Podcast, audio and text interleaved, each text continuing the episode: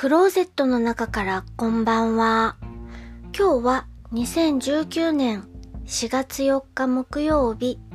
時刻は21時53分を過ぎました。外の気温はマイナス1度。お天気は曇り。星が見えたり曇ったりしています。今夜お話しするのはちょっと体調が悪くなったお話をします。3月31日日曜日。JR 夕張支線が最終日。その日廃線になるという日。なので3回ぐらいペリスコープを回しにうちから駅まで歩いてライブ配信などをしていたらどうやら体を冷やしてしまったみたいでそれからずっと体調が悪くて店を休んだりして団長にも迷惑をかけてしまいました。今日もお休みをいただいたのです。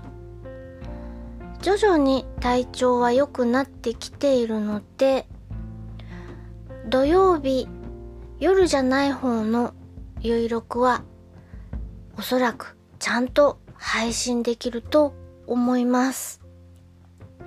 夜のゆいろくの方を一日だけお休み。まあ今日も体調が悪いですというお話をしていつもの映画などのお話はしないで今日も終わりたいと思います。体調が悪いとお話しすることもできなくなってしまって申し訳なしです。でももうだいぶ元気になってきたのでご心配は無用です。